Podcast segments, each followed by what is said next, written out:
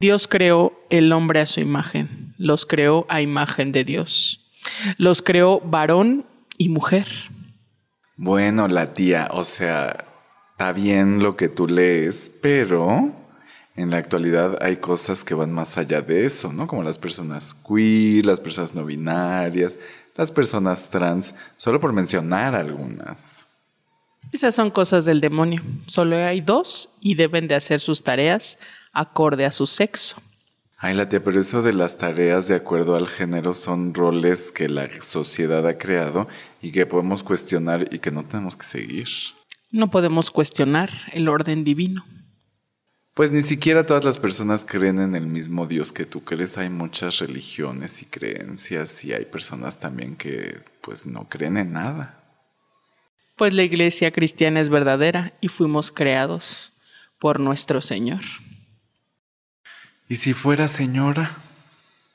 Yo digo que esas cosas son pecado.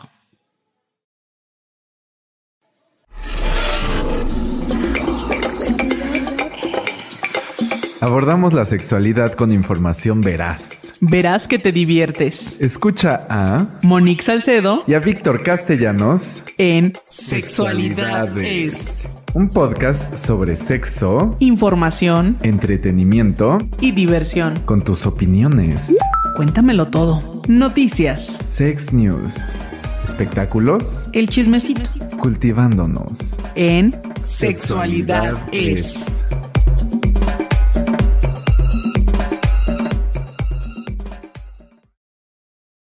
Hola, ¿qué tal? Yo soy Monique Salcedo y esta noche me encuentro con... Con Víctor Castellanos, pero además usted ya se dará cuenta que a mi izquierda está desempacadita de Ciudad Juárez. Mabel, ¿cómo estás?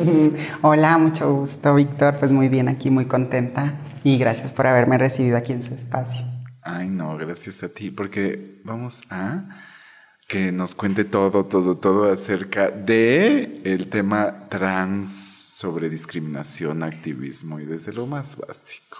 Así es. Pues bienvenidos todos, todas y todes al episodio número 53, en el que también hablaremos de príncipes cornudos, de Belinda, la patrona de les enculades, y pues el creador de OnlyFans que fue encarcelado. Pero bueno, puede seguirnos, también decirnos todas sus dudas, quejas o sugerencias a nuestras redes sociales. Víctor, ¿cuáles son? En sexo en punto en Instagram y en YouTube, Spotify, TikTok y Twitter como sexualidad es guion bajo oficial. Habla bien, por favor. Twitter, pues estoy hablando bien, solo que en inglés británico. Está muy de moda la gente. Sí, desde que se nos fue la Chabelita. Ay, sí. Pero bueno, ya. God save the queen. Es que me llamó mi hija porque le decía, güey. Era como son, güey. En fin, eh, pues pasemos a nuestra sección de Cuéntamelo Todo, en donde los invitados nos cuentan sus íntimos secretos de la noche anterior. ¿Qué pasó? ¿Qué no te pasó? creas. ¿Qué noche de Pues este, hay muchos detalles no van a poder salir. pero- No es Pero hay video. Hay video.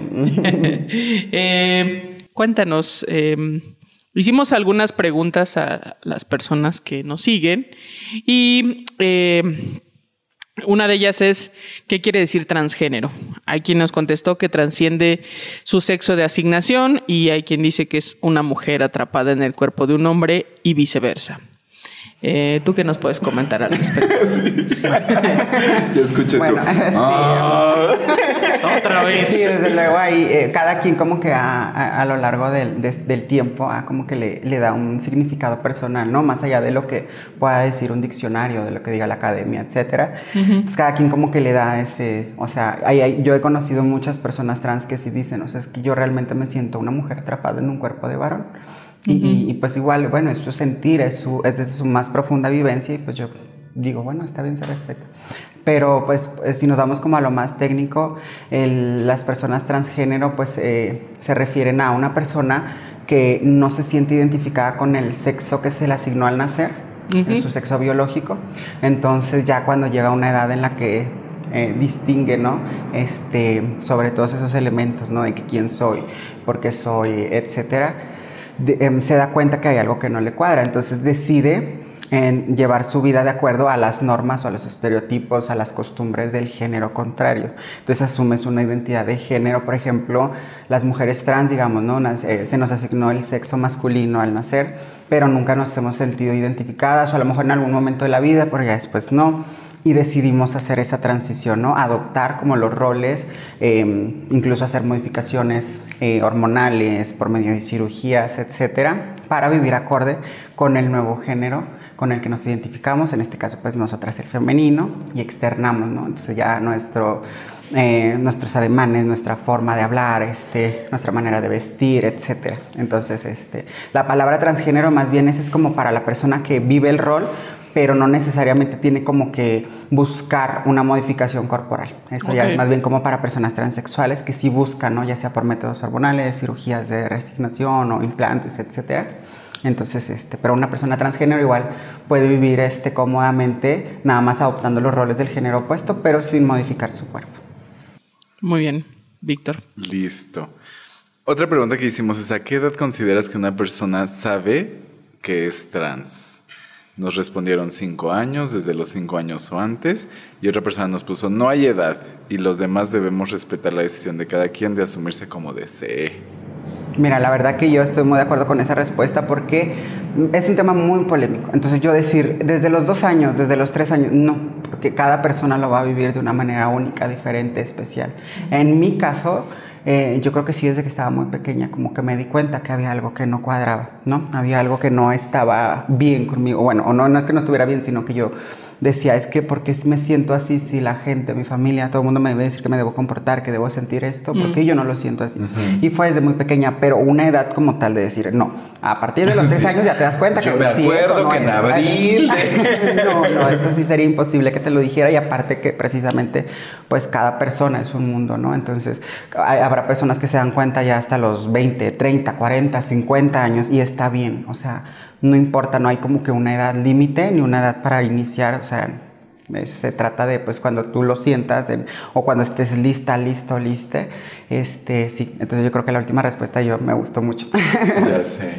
Y justo en esto de las edades también es porque, digo, nuestros eh, sex eh, seguidores son bastante eh, afortunadas luego en sus respuestas, pero también eh, hay otra parte en donde muchas personas no eh, confinan con ciertos temas que causan, pues siempre que se rompe, ¿no? Lo binario, pues causa ahí un escosor todavía.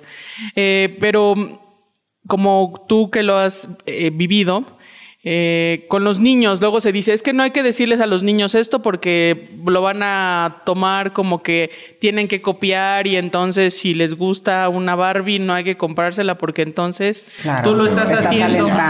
Exacto. comportamientos, ajá. Eh, pero tú, eh, desde tu experiencia, ¿y es algo que sentías o alguien sí en verdad te enseñó un cuento y entonces a partir de eso Barbie, ya dijiste voy a, a partir de que te compraron Barbie Sirenita, dijiste me voy a Ay, pintar el soy- cabello yo rojo, soy- exacto. Y así actualmente.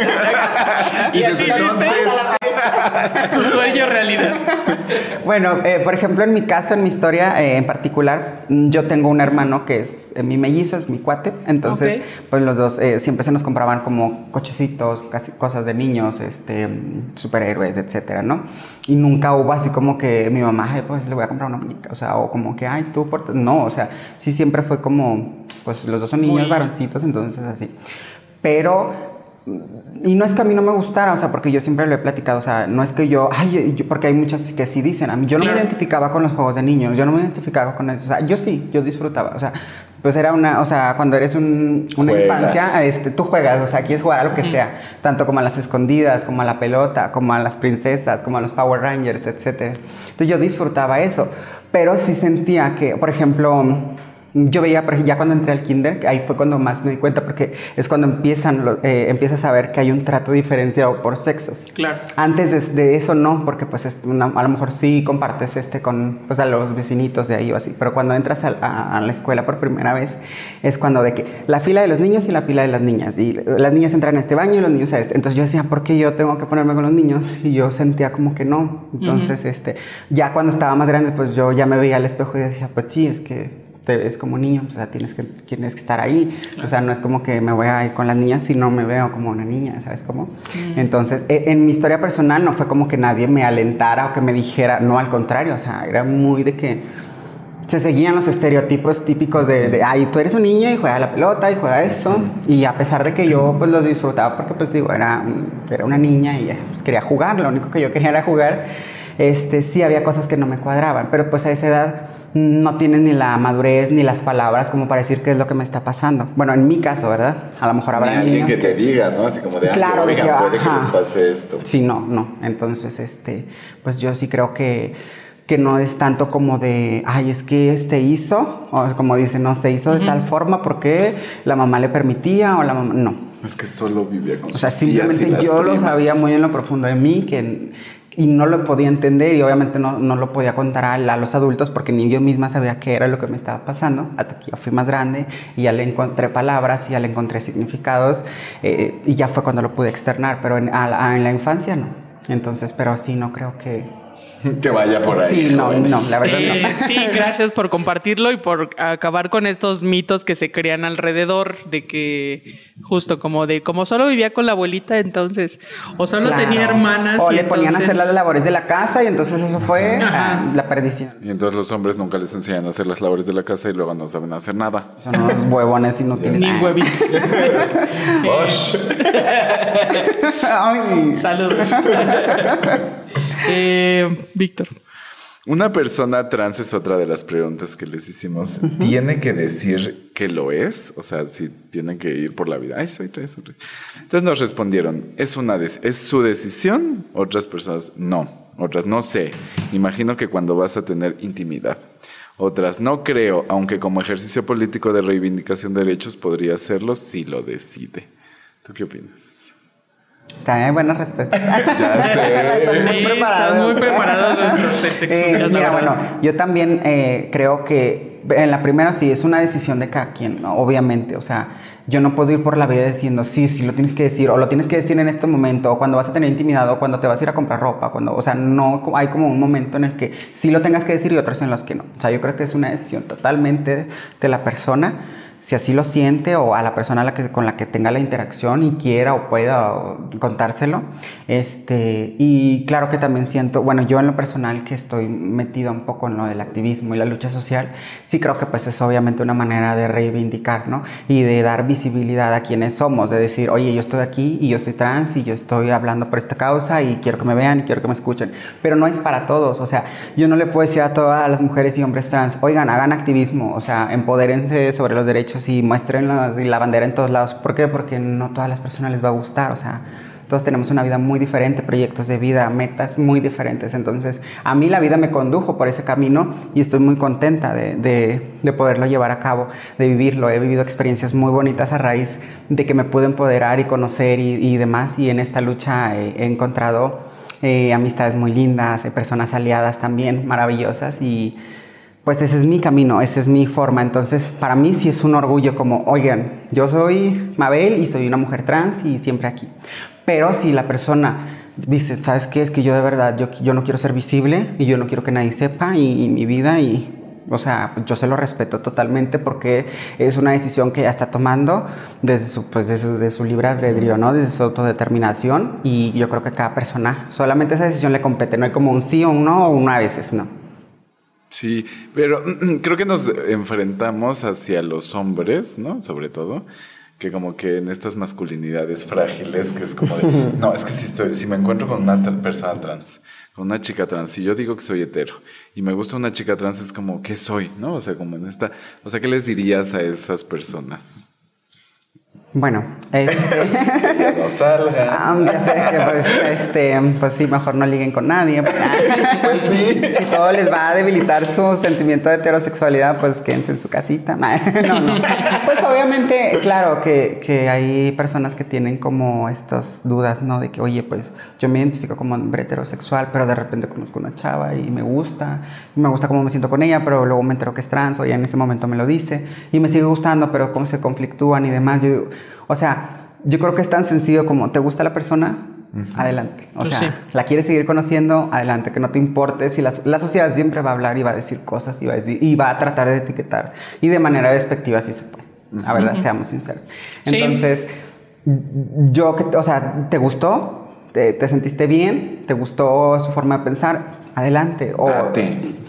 o sea, ¿cuál es el problema? ¿Qué es lo peor que puede pasar? Sí, pues vívelo. Eh, y para las personas que a veces también nos hemos encontrado que dicen, pues es que para mí esto es nuevo y conozco una persona que de pronto no sé cómo referirme, si como hombre, como mujer, eh, ¿qué consejo le darías? O sea, no es como que solo para salir, sino solo como para entablar Claro, una, una plática, una conversación o que vas a incluso a un restaurante y de pronto se enfrentan a situaciones que pues a ellos les a veces les choquean en el sentido de que es que yo veo como que no sé qué de cómo referirme pues, ¿no? Entonces, ¿qué consejo les darías? Bueno, mira, yo para empezar creo que, o sea, no sé, digamos, yo estoy esperando un camión, ¿no? El autobús aquí y pasa alguien y obviamente me ve y yo creo que al verme es como que, o sea, ve que mi apariencia es femenina y así, yo creo que eso a veces debería de bastar, pero bueno, ok, puedes decir, es que a veces la apariencia es un tanto andrógina, etcétera, etcétera. Exacto. Pues preguntarle a la persona, oye, este, no quiero ser eh, maleducado y respetuoso, ¿cómo me puedo referir a ti? También es muy fácil, o sea, Tan sencillo. no les va a pasar nada, no se les van a caer las manos, no, no se Y la van a quedar agradece, ¿no? Y, y sí, porque hasta dices, wow, o sea, porque sí, o sea, ya vemos, ya la diversidad va mucho más allá, incluso ya las personas trans no somos la novedad. o sea, la verdad. Lastimosamente. Eh, lastimosamente ya pasamos de mal. o, sea, ya, o sea, ya están las personas no binarias, género fluido, etcétera, que son personas que si de plano hasta a mí, eh, que estoy metida a lo mejor dentro y que conozco y que terminología y lo que tú quieras, a veces es como, Sí. ¿cómo le voy a hablar? Entonces nada más es como, allá nos presenta, hola, mucho gusto. Ay, oye, ¿cómo? O, ¿Cuál es tu nombre? Y por tu nombre, o, o una manera impersonal, ¿no? De, Exacto. O sea, o sea, siempre hay maneras. Pero, o sea, el que quiere fregar va a fregar. O sea, Eso sí. hay- o sea, eso es muy, muy fácil. No hay como que, es que, ¿cómo le voy a hablar? O sea, pregúntale, para eso existe el... O sea, oye, El ¿cómo te puedo- Exacto, eh. Ya sé. Eh, muy bien, Víctor. Otra pregunta que hicimos es, ¿qué tipo de discriminación consideras que sufren más a menudo o más las personas trans? Y las eh, dos respuestas es una en el empleo y otra discriminación por su sexualidad. O sea, la segunda es como de gracias, ¿no? Así todo. todo y Por nada. todo. eh. Pero el- tú, tú, tú que estás metida en el activismo y así que... Yo creo que, mm, bueno, y, y lo que hemos podido ver, lo que hemos, eh, los, los datos que hemos recabado a través de los años es que el sistema en el que vivimos las personas trans es multifactorial. O sea, la discriminación que vivimos es sistemática, no se reduce solamente a un factor. O sea, no te puedo decir yo, Claro. nada más es trabajo, nada, o sea, son todo. Es trabajo, es educación, es acceso al a la salud, es a la vivienda, etcétera. Son muchos. Entonces, este, hay zonas, obviamente, por ejemplo, aquí en la Ciudad de México. Yo ayer, precisamente, que salí con, conocí a chicas muy padres de la Ciudad de México eh, y platicábamos de eso. Yo les decía, ustedes están en una, en una ciudad que es referente en cuanto a los derechos humanos, Mm. eh, a las libertades que se tienen como personas trans, que no la tenemos en los estados. Entonces, aquí es de que ya ni siquiera, o sea, aquí tienen clínicas condesas, eh, en la clínica de salud integral para personas trans, en la ley de identidad de género salió hace como 7, 8 años. Entonces, esas cosas no pasan en los estados. O sea, aquí a lo mejor, este, bueno, dices, a lo mejor a veces, eh, no sé, me hicieron un feo en el trabajo, esto, pero sabes que si te discriminan realmente, tú vas y hay muchas asociaciones aquí, afortunadamente, que apoyan esas causas, de que, oye, te discriminaron en el trabajo, en el seguro social, en, en una escuela, vamos a poner una queja, vamos a hacer esto. Y en los estados eso no hay. Somos demasiado pocas las personas dentro de los estados que estamos haciendo algo y que queremos que las cosas cambien. Entonces son realidades muy diferentes también. Depende mucho del contexto y del lugar en donde se esté presentando o donde esté viviendo la persona trans para decir, ok, esto es lo más prioritario. Obviamente, pues hay de cosas a cosas, ¿no? Eh, ayer eh, tuve la oportunidad de ir a un evento muy importante sobre precisamente dar impulso a las poblaciones LGBT para futuras candidaturas, para ser nosotros mismos quienes tomemos esa rienda de decir, ok, ya Decisiones. vimos que los de siempre no nos van a representar y no van a hacer nada por nosotros, entonces nosotros mismos capacitarnos, profesionalizarnos y decir, aquí estamos y, ¿sí me entiendes? Eh, levantar Sí. la voz. Entonces decíamos, eh, Sí, o sea, no es lo mismo un, un gay o una, o una persona trans adinerada de la Ciudad de México a la que la discriminaron, no sé, eh, en una tienda de ropa o en un palacio de hierro, a una mujer indígena de Oaxaca, este, que necesita un tratamiento de salud urgente y que se lo están negando. Entonces son realidades muy diferentes. Así es, y justo en ese sentido, eh, eh, ¿por qué inicias tú tu activismo y cuéntanos cómo se vive esto en Ciudad Juárez, allá en la frontera norte? Pues este, la ciudad más bonita. Ah, Gabriel. La frontera. Por cierto. Sí, por cierto, ah, aclarando. Ah, Tendremos que ir a visitarla, la verdad. Cuando para- gusten, cuando gusten, son bienvenidos. Eh, bueno, eh, mi camino en el activismo fue porque precisamente, pues obviamente yo fui una más de las de las este, personas que se enfrentaron a las discriminaciones, a los estigmas, a los prejuicios. Cuando yo comencé mi transición a los 18 años, eh, yo estaba trabajando como cajera en una cadena O sea, de supermercados. ayer- ayer hace ayer. Nada. Tres horas. Entonces, este, trabajaba en una cadena de supermercados muy importante a nivel nacional y no había en ese entonces, ahorita sí ya hay, es una empresa que ya, se, ya ya. tiene la banderita de, hey, somos LGBT friendly. Bueno, qué bueno Pero en que aquel momento se no. Entonces, reivindicaron. sí, parece ser que se aplicaron. Bueno. Pero en ese momento no. Entonces, cuando yo entro ahí, eh, pues obviamente todavía no empezaba como tal. Ya había como que indicios, pero mi transición como tal la, empecé cuando ya estaba trabajando para la empresa. Ok. Entonces, obviamente, esto te estoy hablando del 2013, 2014. a- En Chihuahua no había una ley de identidad de género y nos pasaba ni, o sea, no, no se Mm. hablaba de eso. Entonces, pues obviamente yo entré con una documentación de la que tenía mi nombre previo, etcétera, etcétera. Y cuando comienzo con los primeros pasos de mi transición, eh, me dicen los de recursos humanos un día, oye, es que ya vimos y ya nos han dicho eh, tu jefe o eh, tus compañeros que estás viniendo así, que te estás dejando crecer el cabello, que etcétera, etcétera. Y pues es que no, no te podemos, en primera porque yo era cajera y no le das la cara al público, etcétera, y qué van a decir y la fregada. Y en segunda, ¿por qué? Porque pues tú nos presentaste estos documentos y aquí que dice, dice que tú eres hombre, entonces eh, pues tú te tienes que presentar a trabajar con lo que se dice o lo que se espera de cómo se ve a un hombre. Y yo así como que... Y yo les explicaba, o sea, yo les decía, es que miren así, así, esto. Y luego me decían, no, es que... Y luego me, me acuerdo que me decía el gerente, es que yo entiendo que te gusten los hombres y a lo mejor por eso quieres hacer esto, pero lo puedes hacer en tu casa, o sea, saliendo de aquí, perfectamente lo puedes hacer y, y, y es tu Donde vida. nadie te vea, donde y yo no le digo, es que esto no es un nadie". disfraz que yo me quito y me Claro. pongo y, y Sí, nada más sí. para conquistar hombres, o sea, no es esto, no está pasando así, es, es un cambio en mi vida totalmente Claro. en todos los aspectos. Y bueno, pues para no hacerse las más largas, pues resulta que, eh, pues al final, como que sí, me dio, bueno, te vamos a aceptar, pero como que haciéndome la vida imposible para que yo al final renunciara. Y fue lo que pasa. Entonces al renunciar, eh, yo ya había, tenía un poquito más avanzada lo de mi, lo de mi transición y ya era más difícil que me contrataran las empresas porque ya me veía de una forma, pero mis papeles decían, o sea, no coincidían de ninguna forma. Entonces eran como que, ay, sí, por ejemplo, me presentaba a las entrevistas y, ay, pásale señorita, y ya cuando, a ver sus, sus, sus- documentos, y, ah, ah, ok, eh, bueno, nosotros llamamos. llamamos. Ajá, sí. Entonces era como que, bueno, y así me la pasé meses y meses y meses, y en nada, en nada, en nada, en nada me contrataban.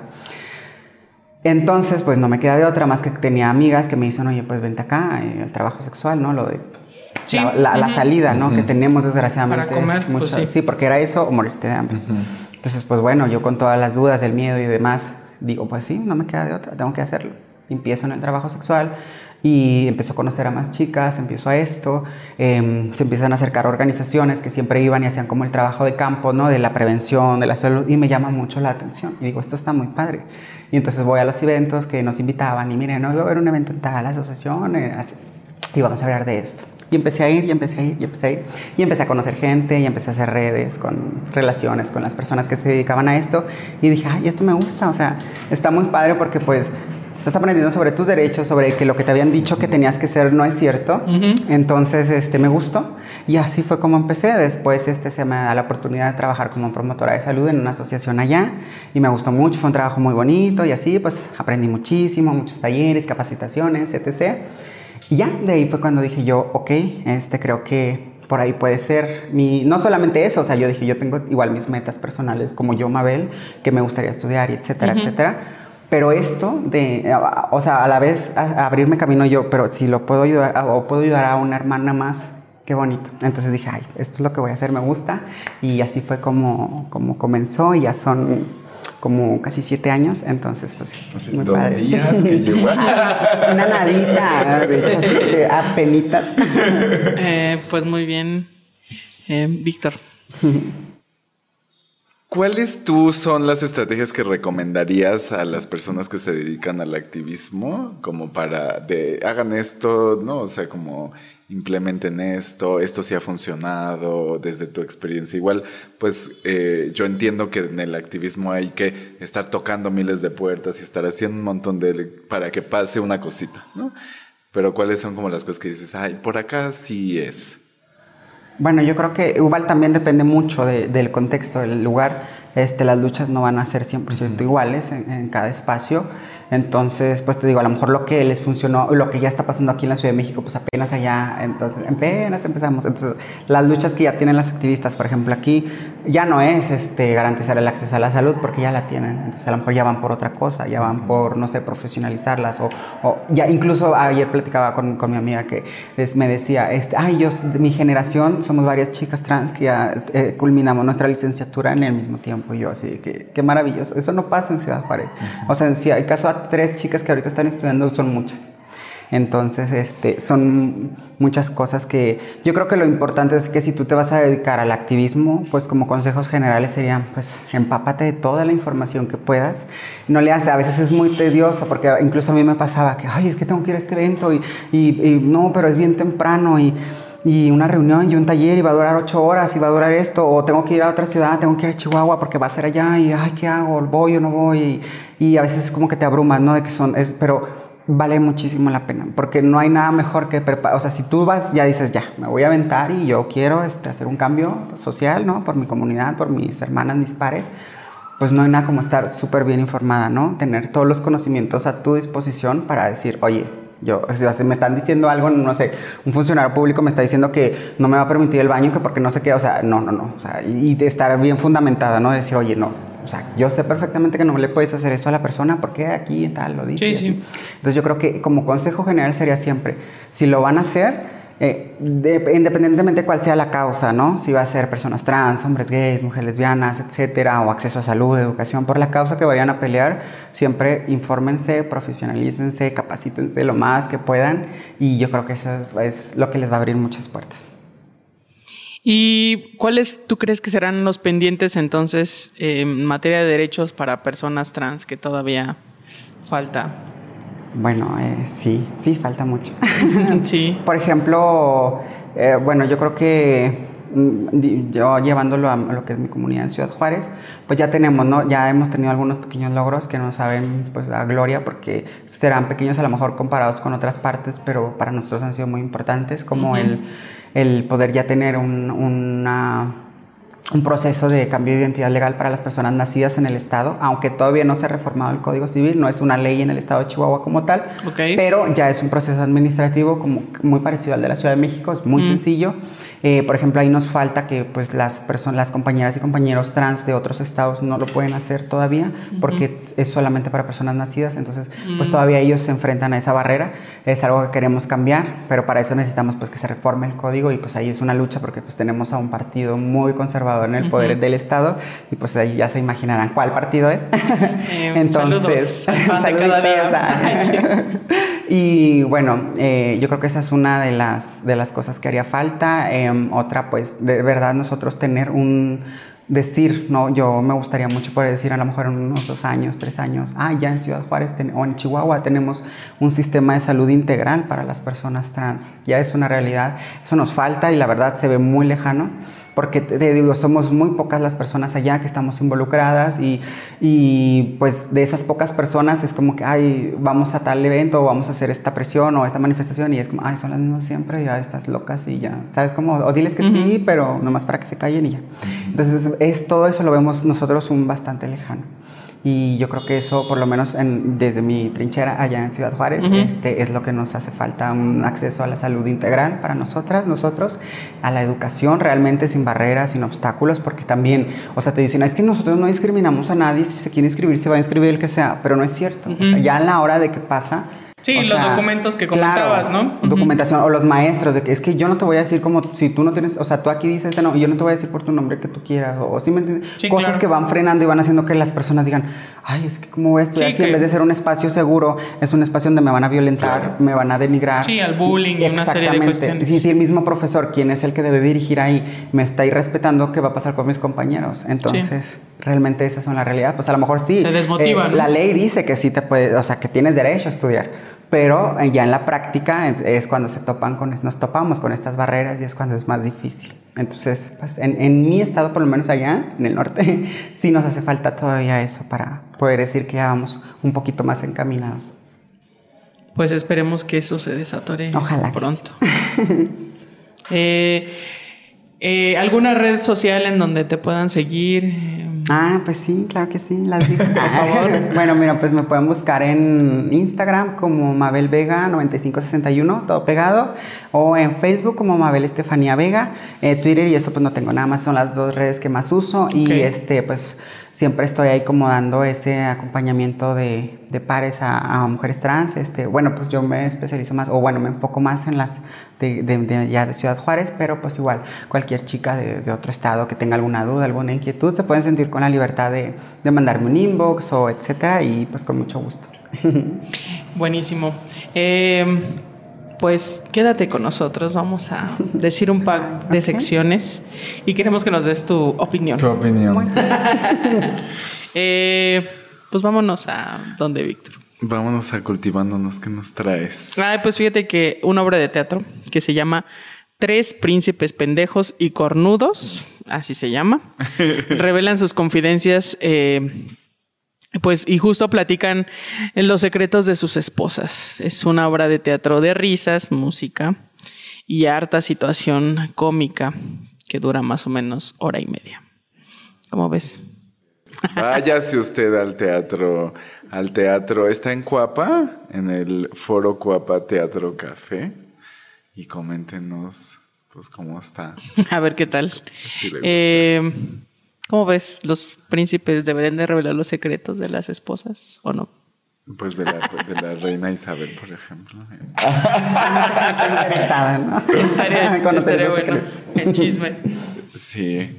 Ay, no, qué cosa. Pero pues sí, porque de pronto, pues fueron felices por siempre, ¿no? Con el príncipe, pero luego hay otros libros que se llaman Cuando tu príncipe se convierte en sapo, ¿no? o sea, ¿qué pasa cuando eh, tu persona, tu prototipo de persona, tu arquetipo de persona, pues ya convives con ella y luego? Sí, es que, ¿qué más? Ah. ya sé. Bueno, Víctor, cuéntanos el chisme de esta semana, por favor. Ay, pues el chisme rápidamente es que Beli, pues, tuvo, se presentó en Guadalajara y pues in- interpretó algunas canciones como Cabrón, Aguardiente, con los ojos cerrados, pero además declaró ser la santa de los enculados. Y entonces ¿Eh? nos puso una oración que reza más o menos así. Santa Belinda de los amores, patrona de los enculados, reina de los amarres y del sapito encantado. Te pido me hagas el milagro para que también se enculen conmigo y mi nombre lo lleven tatuado. Amén.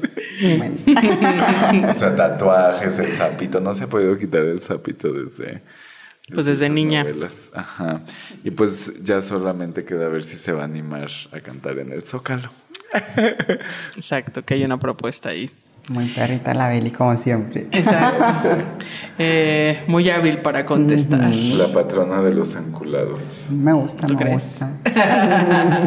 ¿Tú obligarías a alguien a tatuarse ¿Es tu nombre? Ay, no sé, solo por hacerle la maldad. tal vez. Sí, Sí, como de que, ay, yo sí, yo sí, de que, ay, pues me amas mucho. a ver, Quiero ver, quiero ver que si te la cara. La M aquí de Mabel súper grande. No, completo. Todo completo. Sí, porque no me- Porque la M es muy ambigua. Sí, no, luego se le va a poner de Mara o así, ¿no? No. Pero, pero yo no sé qué tan bueno, qué tan bueno sea que se enculen contigo.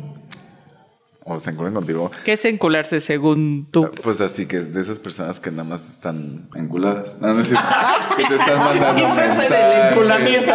Es el que te están mandando mensajes, que están como un poco con la obsesión así de, de. Muy hostigositos, ¿no? Ajá. Pero si es uno, pues está bien, lo manejas. Pero imagínate si te hace, eh, se te hace realidad la oración y de pronto tienes fila, ¿qué haces? A ver. Ah, ¿Qué haces? Con ¿Dónde todos tus zapitos ahí. ¿Dónde te formados. ¿Dónde te escondes? Sí, como que llega a... Sí. La diferencia de. O sea, encular solo es que alguien te esté hostigando. Según No, tú. como es que es como un previo a ya decir, ah, sí, sí juega el gallo, ¿no? Es como entre la línea entre, ay, qué lindo, y tengo que ir a poner una orden de alejamiento. ¿no? Sí. Ah, De restricción. O sea, cuando los dos es, es recíproco y los dos se enculan, pues está bien, ¿no? Porque quieren Qué rico, pero- todo el tiempo estar juntos y todo, ¿no? Y tatuarse la letra del otro. Pero, cuando, pero aquí sí, sí, o sea, aquí no dice que nada más uno. Dice, te pido que me hagas el milagro para que también se enculen conmigo. Uy, en plural. Ajá, y entonces, En plural. ¿Quiere tener fila? la fila. Pero bueno, Pues. eso digo yo. A ver, que nos cuente Belinda. Nice. Saludos, Belinda. Saludos. Nos está viendo. Te vemos en el Zócalo. Esperemos de Nos pasen Eh, los tips en persona. Exacto. Eh, pues nuestra sex noticia de ¿Qué esta nos semana. traes en la Sex News? Eh, que Titus, Titus Lowe, eh, un hombre de 22 años y creador de OnlyFans, eh, fue encarcelado en Singapur por negarse a permanecer fuera de la plataforma que él creó.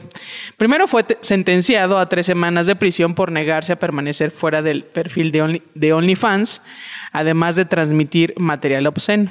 Después fue puesto en libertad bajo fianza con la condición de que no accediera a su cuenta.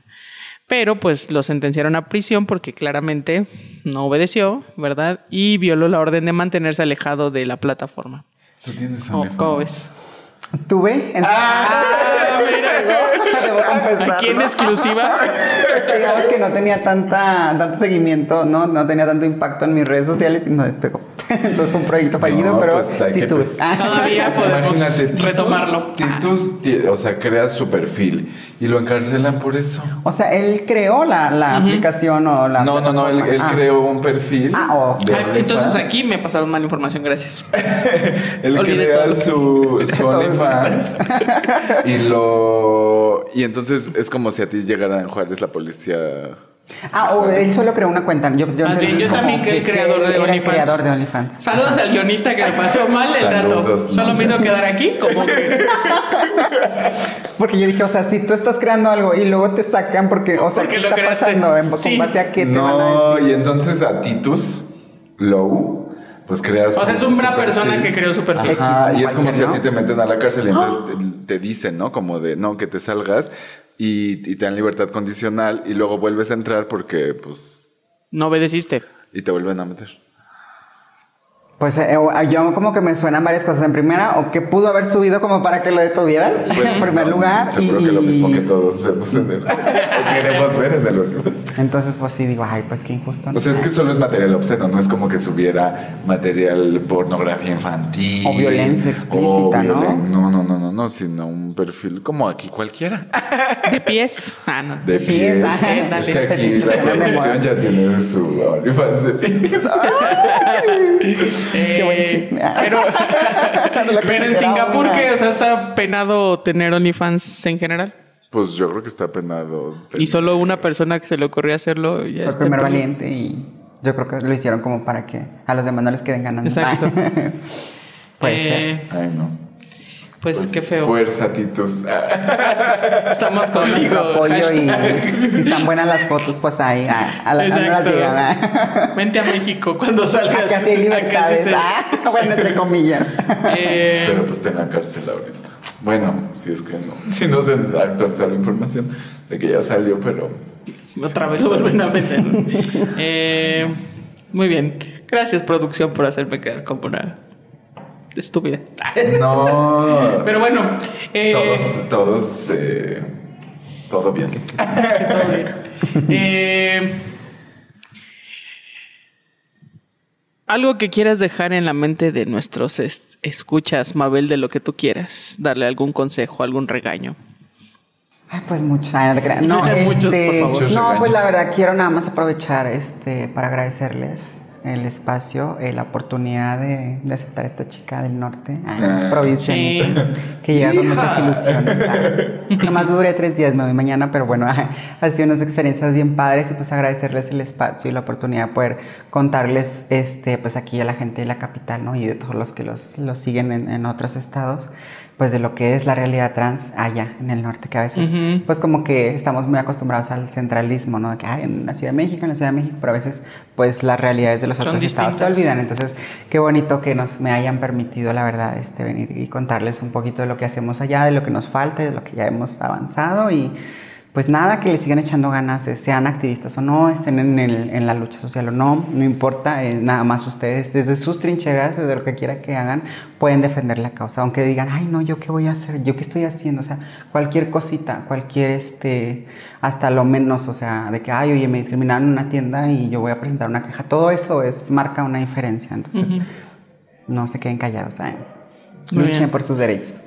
Así es. Gracias. Víctor, ¿tú qué aprendiste?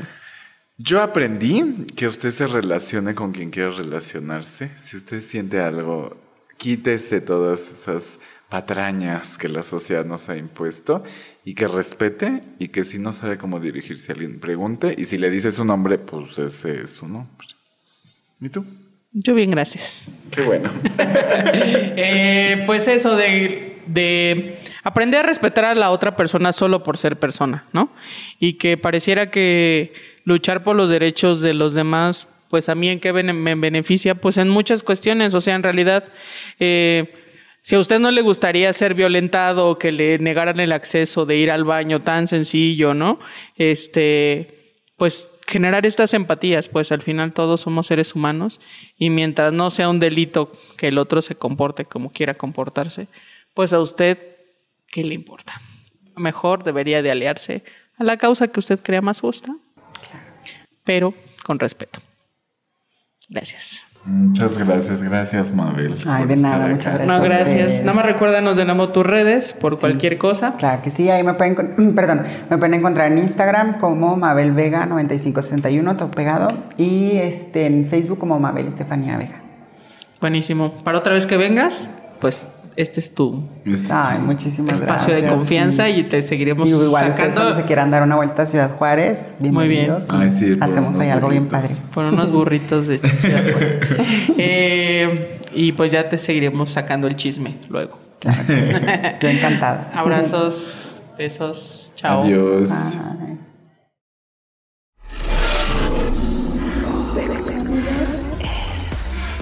Esta es una producción de Sexo en Punto. Participamos Víctor Castellanos, Mónica Salcedo, Daniel Cázares y Alma Cuadros. Música original de Nasdaq Jones.